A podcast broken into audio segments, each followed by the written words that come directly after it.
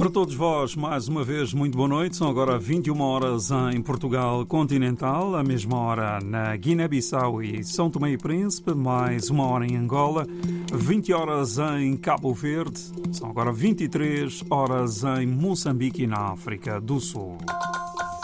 Síntese da atualidade, às 9 da noite, com edição de Jerónimo Muniz. Boa noite. Moçambique, o primeiro-ministro apela à solidariedade interna para com as, as, milhares de pessoas que fogem dos ataques terroristas. Adriano Maliane considera que toda ajuda é necessária nesta altura em que pessoas há que se encontram sem abrigo.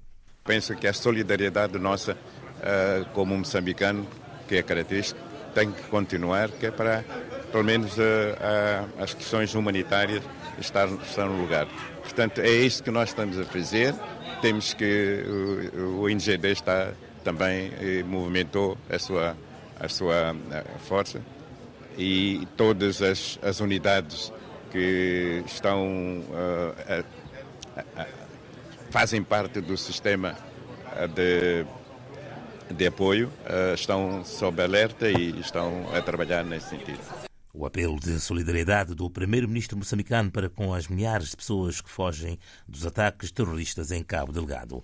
Vota contra o racismo. É este o mote da manifestação nacional antirracista que amanhã sai às ruas em oito cidades portuguesas, na véspera do arranque oficial da campanha das legislativas. Mais de 60 organizações juntaram-se para marcar posição contra os discursos de ódio que têm aumentado e apelar a um voto consciente. Jornalista Joana Carvalho Reis.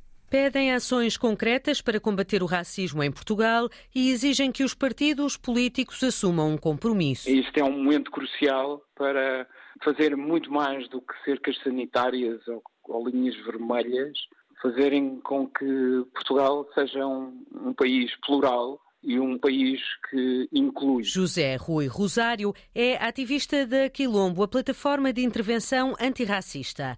Lembra que os discursos de ódio estão a aumentar em todo o mundo.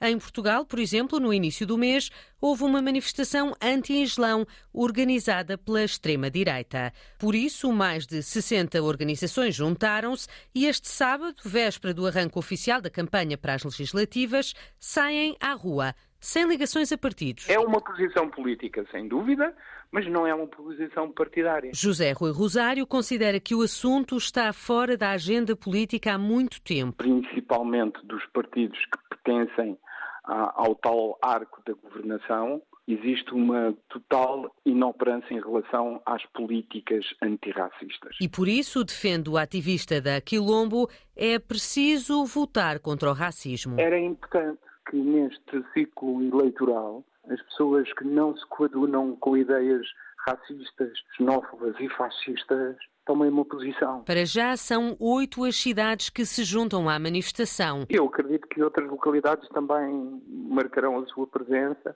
ou farão algo que, de uma forma simbólica, também mostrem que também elas votam contra o racismo e a xenofobia. Lisboa, Porto, Coimbra, Braga, Guimarães, Viseu, Porto Alegre e Faro são, para já, as cidades que recebem este protesto amanhã à tarde.